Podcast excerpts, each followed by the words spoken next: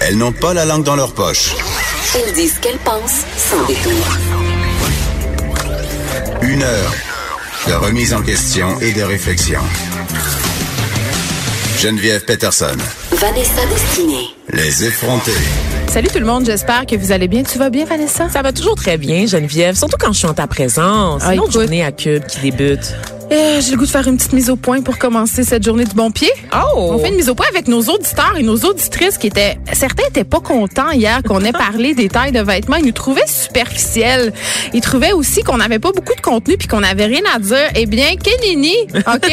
on a des choses à dire. Ce n'est pas superficiel de parler de vêtements. C'est une industrie de milliards de dollars en passant. Absolument. Et Juste- la plus polluante, soit dit en passant. Il y a des enjeux relatifs là, à l'industrie du vêtement qui vont au-delà de notre petite Ça, personne. ça c'est un autre sujet, Vanessa, mais j'avais envie de euh, c'est un peu hypocrite de dire que les vêtements c'est pas important qu'on a tous besoin de s'habiller et qu'on sait que la plupart des femmes euh, ont des troubles de l'estime de soi, ont des problèmes d'image corporelle à cause justement de cette industrie de la mode. Donc euh, nous continuerons d'en parler et euh, je sais pas, peut-être euh, ou- ouvrir votre esprit. Absolument. Et, on s'assume dans toute notre Ben oui. Ça veut pas dire qu'on n'est pas capable de faire du contenu. Ça veut dire tout simplement que on n'est pas unidimensionnel et qu'on aime aborder plusieurs choses de front, Geneviève Il y en Peterson. aura des histoires de sacoche Hein? puis de rouge à lèvres Ben aux ouais. effrontés. Puis on commence tout de suite avec une histoire de sacoche. Maï paiement, Hein? en défaut de paiement. Ah, mon Dieu! Le meilleur titre de journal bon, c'est bon. ever. OK, sur la une journal de Montréal, Maï paiement en défaut de paiement. Là, on rit, mais c'est pas drôle. C'est pas drôle. C'est juste que le jeu de mots est trop délicieux. Et savoureux. Et je Il salue il le journaliste. Ah, je sais facile. respecter un bon travail journalistique, Geneviève, et je salue la personne derrière ce délicieux jeu de mots. Francis Alain, pour ne pas le nommer, qui a un, délicieux nom euh, lui aussi. Écoute, euh, Vanessa, Vedettaria ne rime pas toujours avec succès en affaires. On, on l'a vu souvent euh, par le passé et plus récemment avec euh, l'affaire Caroline Néron. Et là, c'est Maë Paiement qui, à son tour, se retrouve un peu en position délicate avec ses créanciers. Elle est poursuivie par la banque euh, pour 184 000 en fait, pour n'avoir pas honoré ses engagements. Bon, c'est- hein? C'est Ah. sûr que c'est pas si le fun que ça, mais j'avais envie de dire, c'est un peu prévisible quand même, parce que qui a envie de d'acheter une sacoche avec un gros logo Maé dessus? Parce qu'on se rappelle que Maé Parfum, qui est le nom Oui. de l'entreprise qui a été lancée en 2009, vend aussi des bijoux et elle des sacs des à main. bijoux, avant des parfums, Non, des non, elle sacs vend des bijoux elle aussi, oui, oui. Il y a une gamme maintenant de produits pour la peau. Tu seras heureuse de la prendre, Geneviève. Vendu chez dans un jardin? Non, pas dans un jardin parce que c'est fini ça aussi, Geneviève. En fait, euh, les, les difficultés de Maï Paiement peuvent s'expliquer par le fait que la plupart des entreprises avec lesquelles elle fait affaire lui ont décidé de lui tourner le dos d'abord dans Mais un parce jardin. qu'elle payait pas? Ben, dans un jardin qui c'est lui-même mis sous la protection de la faillite, évidemment, mais il y a aussi des boutiques San Francisco dont j'ai redécouvert l'existence. Ça existait encore. Je savais pas. Et Ben les boutiques. Marie-Claire aussi. Oh mon Oh Dieu, mon hashtag Dieu. ma tante.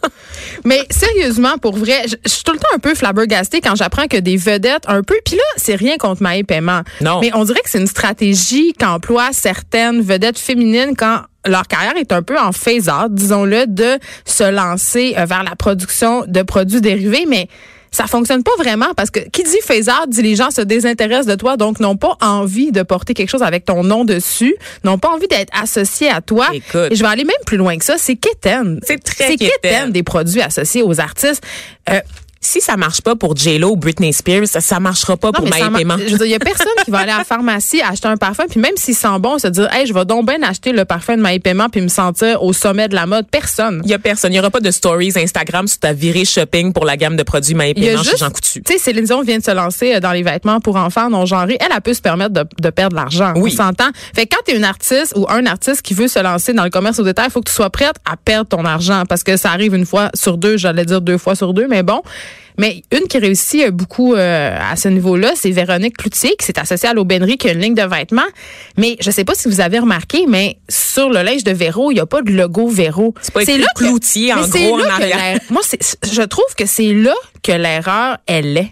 C'est de surestimer l'amour que le public nous porte. oui, puis un peu laisser son ego l'emporter, c'est-à-dire tu mets ton, tu mets même les grandes marques en ce moment, Louis Vuitton, Burberry, Chanel, essayent de d'enlever le plus possible leur logo parce que un, ça fait parvenu, deux, ce n'est pas à la mode de se promener avec un sac avec un- une espèce de gros lo- logo là. Les seuls qui peuvent se permettre chic. ça, c'est genre Lacoste, mettons, parce que c'est des grandes maisons de couture. Oui, mais ils ont fait leur carrière sur leur logo.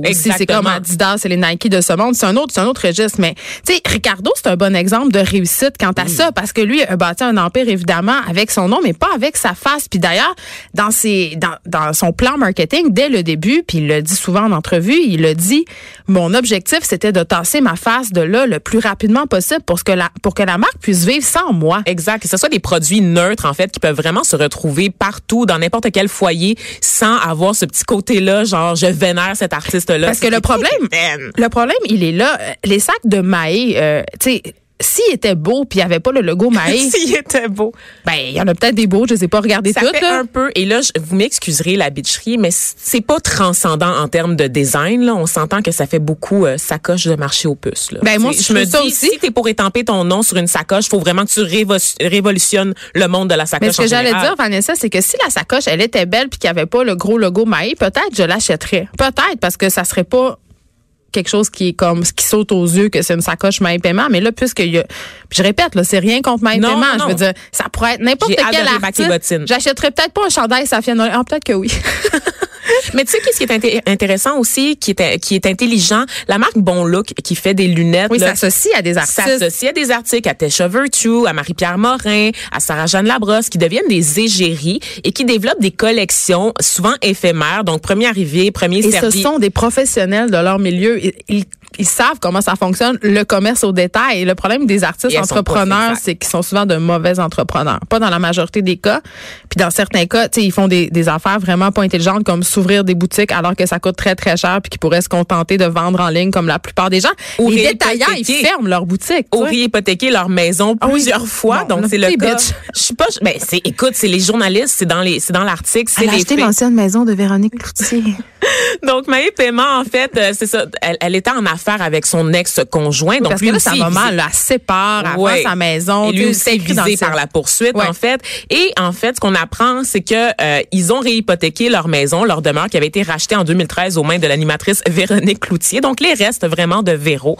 Euh, et cette maison-là a été ré réhypothéquée pour garantir les prêts accordés à ouais. Parfum. Le dernier emprunt, et c'est là que je suis tombée en bas de ma chaise, le dernier emprunt a été fait la semaine dernière, ben, le 21 ça. mars. Donc, mm. t'es dans le trouble, mais pas à peu près. Puis tu continues d'emprunter. Tu continues d'emprunter. Ça n'a pas d'allure. c'est pas savoir se retirer au bon moment. Puis Caroline Néron aussi avait l'air, puis continue de s'acharner pour sauver son entreprise. On peut les comprendre parce que... Mais combien de messages ça te prend ouais, mais parce pour que te dire que ça marche quand pas, tout investi, ouais, mais quand tu as tout investi dans une entreprise, que tu travailles à la soirée de ton front, jour et nuit, 24 heures sur 24, 7 jours sur 7, je comprends que ça te tente pas mais de te parlé d'ego. Tu as parlé d'ego ben, tout à l'heure. Hey, L'engouement, il est pas là pour toi, mais il l'est pas.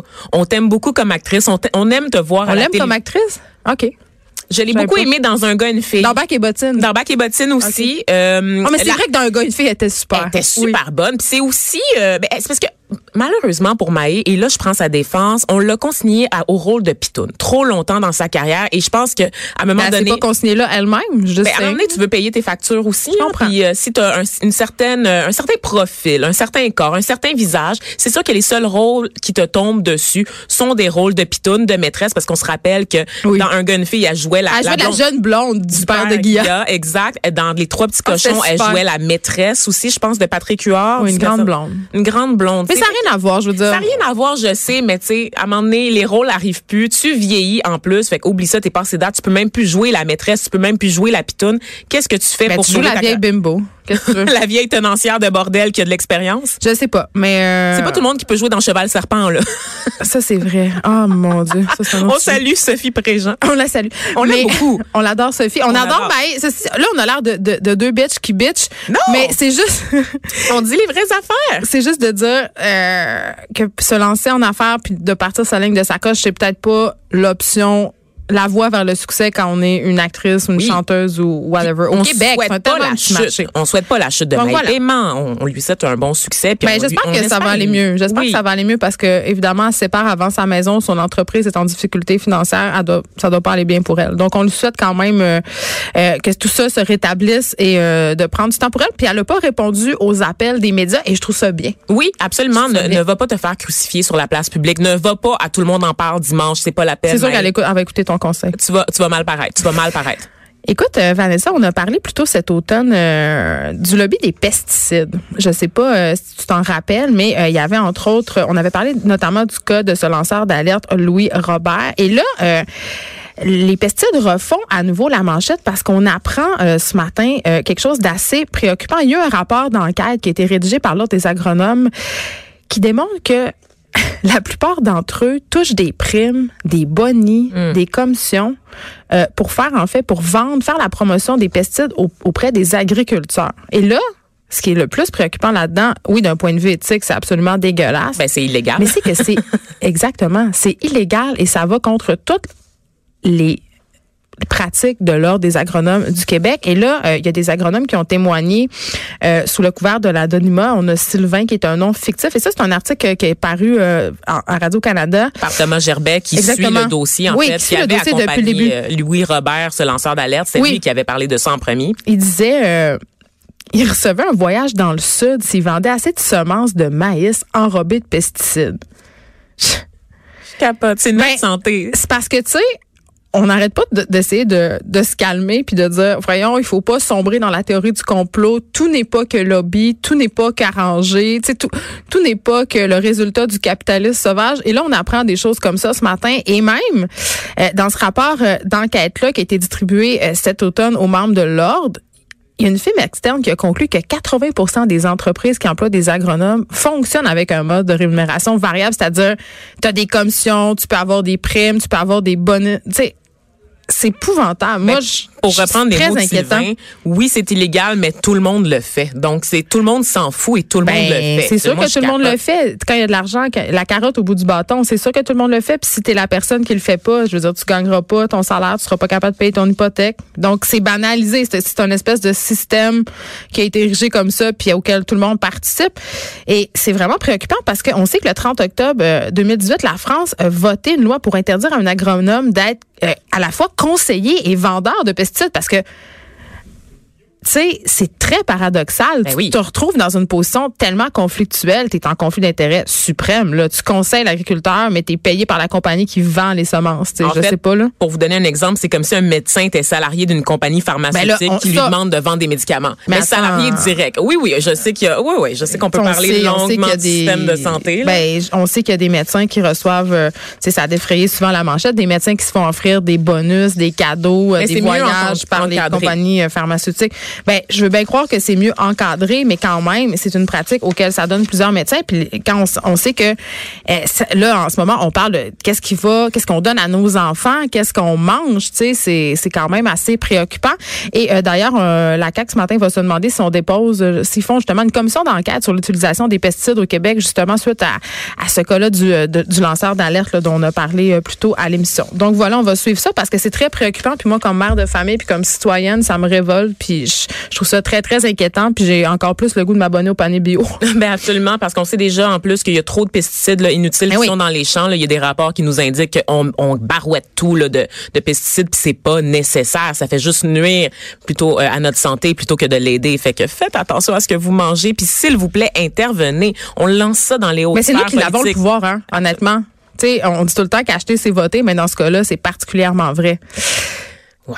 War Airlines, Vanessa. War Airlines, en ce moment, c'est pas wow pantoute. C'est pas wow pantoute. Et moi, j'avais vu ça là, quand cette compagnie-là euh, était arrivée au Canada, des vols vers l'Islande à 200 pièces. Je me disais que ça se pouvait pas, j'avais raison. Exactement. Et pour c'est ça. Donc pour les auditeurs qui savent pas c'est quoi Wow Air, parce que c'est vraiment, je te dirais, le transporteur aérien de prédilection des milléniaux qui veulent aller Oui. en Europe pas cher. C'était une compagnie justement qui offrait des vols à très bas coût. Tu l'as dit Geneviève, c'était possible d'aller en Islande pour 200 dollars. Je dois dire qu'avant que Wow Air arrive, un billet pour l'Islande ça coûtait à peu près 1200 dollars. Donc c'était assez cher. Mais comment ils, fait- comment ils font pour arriver à 200? Moi, c'est ça ma question. Mais en fait, c'est que c'est des très petits avions. Non, en fait, ils arrivent pas. Ils arrivent pas. C'est ça qu'on a vu. Mais à la base, ce qu'on nous promettait, en fait, ce qu'on, ce qu'on nous vendait, c'était des très petits avions. Euh, le fait que tu devais avoir juste des bagages à main. Donc, il y avait pas de soute. Tu devais, comme, tu pouvais pas amener des très gros bagages. Il fallait que tes bagages rendus là-bas. ben non, mais en fait, c'est que tu voyages avec petit, tu voyages avec un sac à dos. Donc, c'est c'est tout cet attrait-là pour les milléniaux. Donc, on essayait de couper dans les, les dépenses, en fait, que nous chargent les compagnies a- aériennes habituellement. Par exemple, justement, les bagages en soute et tout ça. Et, et euh, c'est c'est un- une méthode, en fait. Moi, j'avais j'avais vu dans, mon, dans mes réseaux l'engouement pour cette compagnie aérienne-là. Tout le monde passait par l'Islande, par Wow Air. Mais là, on apprend que la compagnie, malgré ce- ce, ce produit-là super attrayant a été en difficulté financière sur une très longue période. En fait, elle a dû cesser ses opérations ce matin. Attends, il y a des gens qui sont poignés là-bas, là. Sans préavis, Geneviève. Donc, des gens qui ont appris sur les réseaux sociaux qu'ils étaient en Islande en ce moment avec un billet acheté chez- Wow Air, mais qui pourraient pas revenir avec Wow Air. Donc, ils devraient trouver un autre transporteur aérien pour retourner au pays parce que la compagnie cesse ses activités immédiatement. Il n'y a pas de préavis. là. C'est pas la semaine prochaine, c'est pas à partir de maintenant, t'achètes des billets puis c'est plus valide. Non, non. T'es en voyage, t'es à l'extérieur du pays actuellement, puis t'as un billet aller-retour, mais finalement, c'est juste un aller. Oh, mais ça. Autrement Tu dit, tu dois te magasiner un billet sur un autre site, puis Il y a aucune compensation m'est, financière. moi, ça m'est déjà arrivé pour vrai, Vanessa, euh, quand j'allais en France, euh, quand j'étais étudiante, euh, j'y allais quand même assez souvent pour des échanges, des voyages, et j'étais vraiment serrée, là, c'est-à-dire chaque scène était comptée. Puis si tu m'avais dit, ben écoute, faut que tu te payes un billet de retour sur ta carte Visa, j'aurais été pas capable. Ben oui. Ben c'est sûr. J'avais une limite de crédit de 500 pièces. Les gens, ils voyagent sur le pouce. Là. Les gens, ils voyagent là, vraiment tu sais, de manière euh, assez téméraire, je, dis, je dirais, tu sais, de, de l'espèce de d'idéal là, de partir là, avec ton sac à dos. Non, mais vous êtes-vous déjà demandé ça? Sais? Ben, vous avez-vous déjà demandé ça, tout le monde, pour vrai, là? Euh, puis ça arrive pas euh, rien qu'une fois, là. Des fois, tu t'en vas dans un tout inclus, euh, puis tu restes pogné là à cause d'une tornade, puis tu dois défrayer, mettons, euh, plein de nuits d'hôtel, là. Euh, ça peut monter assez vite. Personne prévoit ça quand tu t'en vas en voyage, hein. Tu calcules toujours ton, aux autres. Tu calcules ton montant de voyage, puis après ça, euh, tu te dis, ben, advienne que pourra, parce que, évidemment, euh, les risques qu'il y ait une tornade ou que la compagnie aérienne fasse faillite sont vraiment minimes, mais quand ça arrive, là, en tout cas, moi, à une certaine époque de ma vie, j'aurais pas pu me le payer le billet de retour. Il aurait fallu que j'appelle mes parents, là. C'est- ça aurait été ça qui aurait arrivé. Donc, pour ceux qui seraient présentement en Islande et qui nous écoutent, évidemment, Ben, évidemment, tout notre public islandais euh, est suspendu à nos lèvres. les dotiers de ce monde, Oui. euh, sachez que l'Office de la protection du consommateur a envoyé un communiqué afin d'accompagner les gens là pour euh, pour les aider. faut faire? Ben, en fait, euh, ils, ils expliquent, ils donnent des, des grandes lignes à savoir comment se faire rembourser le billet d'avion si on a fait affaire avec. Je- J'invite les gens à aller consulter vraiment sur le site internet parce qu'ils donnent des exemples de, des cas de figure en fait. Parce que là, ça se peut que tu aies acheté tes billets pour voyager dans quelques semaines et là, c'est caduque tout d'un coup. Exactement. Donc, on explique en fait euh, les espèces de fonds d'indem- d'indemnisation des clients des agents de voyage. Donc, il y a plusieurs euh, recours dans la loi qui permettraient d'avoir une partie du remboursement, mais pour ceux qui sont actuellement à l'étranger, a On va mettre, euh, on va mettre le lien euh, de, de cette euh, de cette truc du euh, de l'office de la protection du consommateur Oui, sur la page absolument. Facebook. Si vous avez acheté des billets avec War Air, vous pouvez aller voir là. Et là, tu sais Vanessa qu'aujourd'hui la CAC va déposer son fameux projet de loi sur la laïcité. Hein? On sait ça. Ah. Et là, on apprend que euh, la CAC veut retirer le crucifix du salon bleu. Ouh! Donc euh, voilà. Et là, je sais pas moi qu'est-ce que je pense de ça. Je vais te dire Vanessa parce pas que vrai. ben honnêtement. Moi, le crucifix à l'Assemblée nationale, ça me dérange pas vraiment. Dans le sens où euh, je trouve que ça fait partie de notre histoire.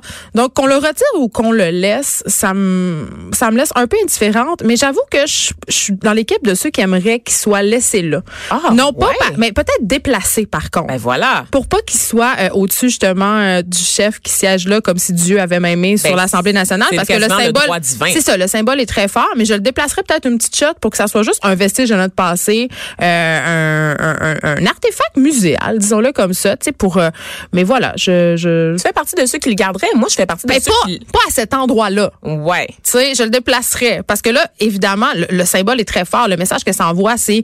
C'est euh, toute une contradiction, là. C'est comme pas Ben- votre religion. La nôtre, oui, mais pas celle des autres. Tu sais, c'est ben, en même temps, c'est notre signal. histoire, c'est notre religion. Pour vrai, Mais la- en France, tout le monde prend toujours l'exemple de la laïcité en France. Mais c'est pas un exemple, la laïcité en France, Bon, Vanessa, bon, on a parlé souvent, c'est de On l'assimilation. l'a on l'a vu avec tous les attentats aussi que c'est clairement pas une voie à suivre, n'est- n'est-ce pas? Parce que la répression, ça crée encore plus de radicalisation, soit dit en passant. Mais tu sais, je le mettrais au musée de l'Assemblée nationale. Moi, Oui, exactement, On je le laisse une place de de, place. choix dans notre histoire, puis on, on arrête de le mettre justement euh, au-dessus euh, de cette fameuse chaise où on a l'impression que justement Dieu a maimé sur les décisions de l'État. Parce que ça, c'est un message vraiment très bizarre envoyé aux citoyens. il Donc n'est voilà. pas question, il pas question de brûler la croix, Geneviève, mais je pense qu'elle pourrait être retirée, déplacée ailleurs. pour Ben, il va être, il va être retiré un- du salon bleu, ce qui est peut-être euh, une bonne chose euh, euh, si on, on tient compte justement euh, ben, de tout le métissage qu'il y a au Québec, justement de la pluralité des religions, de la pluralité des identités, mais aussi de la laïcité de l'État. Moi, on en a parlé souvent cette émission-là, euh, puis euh, vous le savez, là, moi je suis pro-voile, euh, euh, mais sauf que Ben, en fait, mais je suis pas pro-voile. c'est ben, je suis pro-voile dans, dans, dans la mesure où c'est un choix euh, libre et aussi dans la mesure où les femmes qui portent le voile le portent pas dans des fonctions étatiques et dans la mesure où le voile ne cache pas le visage. Exactement. Donc voilà. Mais moi, par rapport au voile, c'est qu'on n'est pas nécessairement pro-voile. Ce qu'on veut dire, c'est que le voile, c'est pas un idéal pour les femmes. Pro liberté de choix de religion. Exactement. C'est ce qu'on dit, c'est qu'on veut pas marginaliser les femmes, davantage les femmes qui font le choix de porter le voile. Il faut les accompagner. La meilleure façon d'intégrer ces femmes-là, c'est pas de les forcer à retirer leur voile, mais de les inviter dans la société québécoise de, de façon à ce que trois générations plus tard, leurs filles ne portent plus le voile. T'sais. Exactement. Elles s'en défassent par elles-mêmes. Donc voilà. Donc euh, on apprend ça, là, que la motion prévoit justement de déplacer le crucifix du salon bleu pour le mettre en valeur dans l'enceinte du Parlement. C'est correct. Moi, je trouve ça, je trouve que c'est une bonne chose. Ouais, Voilà. ouais, ouais, ouais, ouais. Mais là, on n'a pas fini d'en entendre parler là, de toute la saga euh, du projet de loi sur la laïcité. Ah, ben là, Et j'aimerais ça. reprendre euh, quand même euh,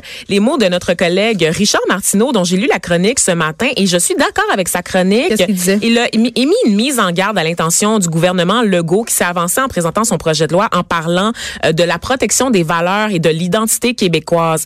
Attention, faut pas associer ce projet de loi sur la laïcité à la, aux valeurs québécoises Ah non, ou à pas du l'ident- tout. pas du tout. C'est deux choses complètement différentes et ça envoie un très mauvais signal d'associer nationalisme et neutralité de l'État. Ça n'a rien à voir. C'est quand même un raccourci qu'on fait Eh là là. malheureusement trop souvent. Restez là, on s'arrête un petit instant. Après la pause, Vanessa, tu nous parles de la solitude des milléniaux. Les effrontés. De 9 à